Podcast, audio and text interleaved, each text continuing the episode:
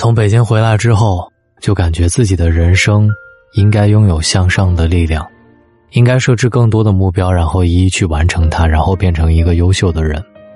有时候我也会想，我自己要成为一个什么样的人。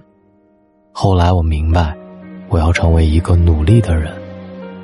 不要总是被现实安稳打在温水煮青蛙的环境当中，还是要跳脱，努力起来。你好，我是大龙，微信公众号搜索“大龙”。想听的时候，希望能给你向上的力量。无论是为人处事还是养生，其实都需要有一个界限。正所谓“过犹不及”，凡事过度求满。最后只会害人害己。生活中，唯有那些做事恰如其分的人，方能过好这一生。首先，话不过满。诗人苏东坡有一次去拜访王安石，发现书桌上放了写了一半的咏菊诗。苏东坡读完“西风昨夜过园林，吹落黄花满地金”这两句诗之后。一时间内心澎湃，不吐不快，于是挥笔续写了两句：“秋花不比春花落，说与诗人仔细吟。”写完，便离开了。王安石醒来之后，看到苏轼的字迹，笑道：“他既然不晓得黄州菊花落瓣，且让他去看看。”于是王安石借故。把苏东坡贬到黄州，一年后适逢重阳节，苏东坡邀好友一道赏菊，待看到菊花架下满地铺金时，惊得目瞪口呆，半晌无语。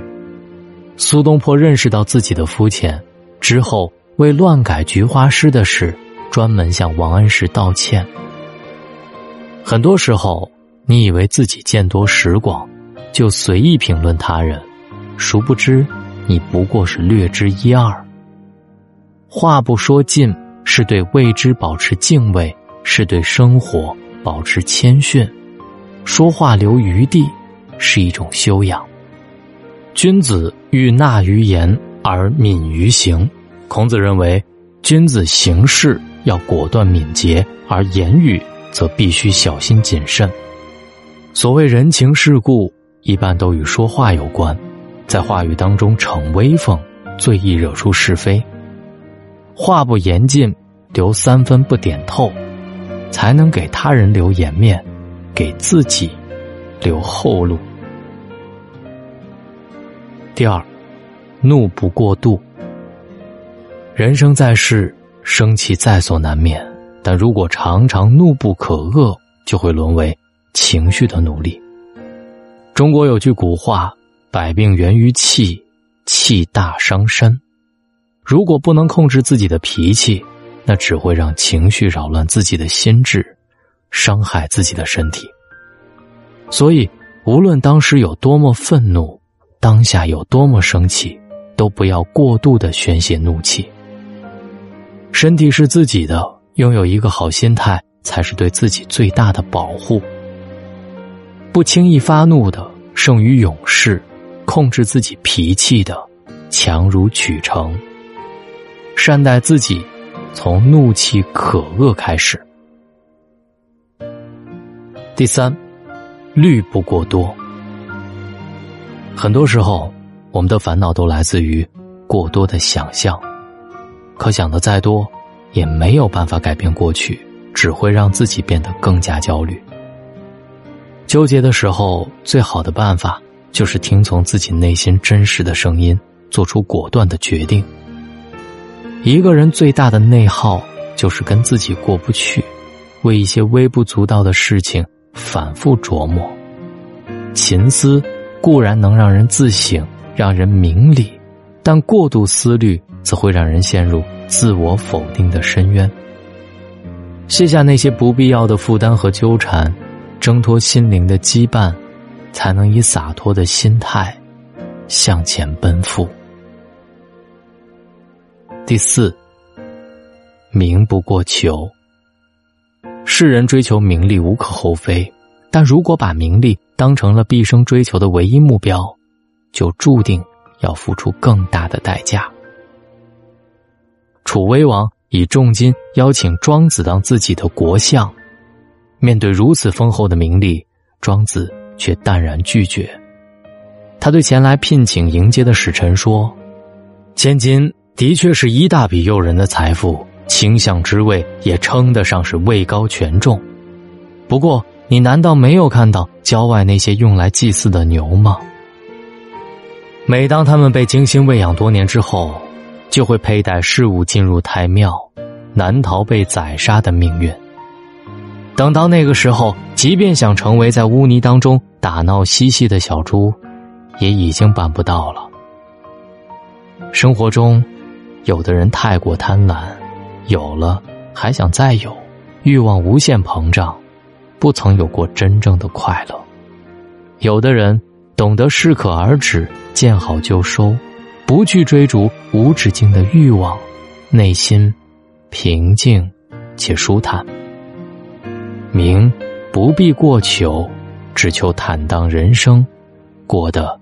恬然自得就好。五，易不过安。人生难得的是安逸，但在闲适的生活当中，也不能彻底的松懈下来。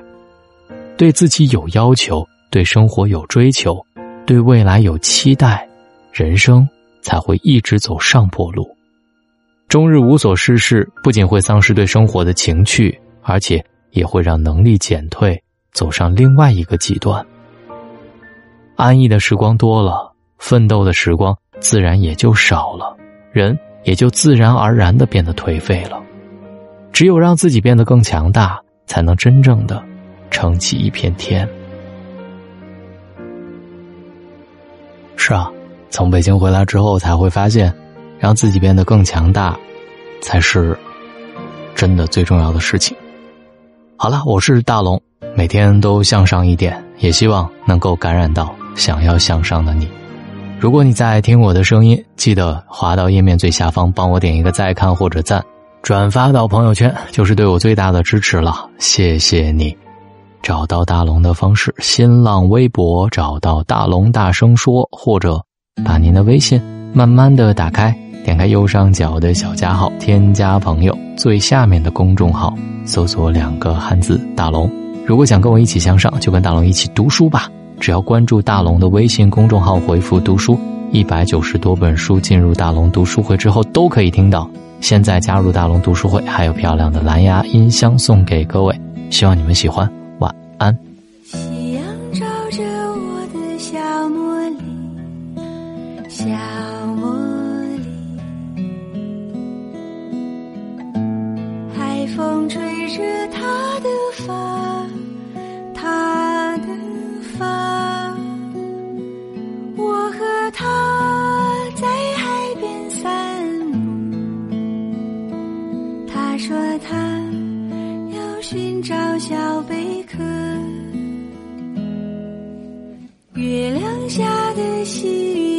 睡着都睡着。我的茉莉也睡了也睡了。寄给她一份安慰好让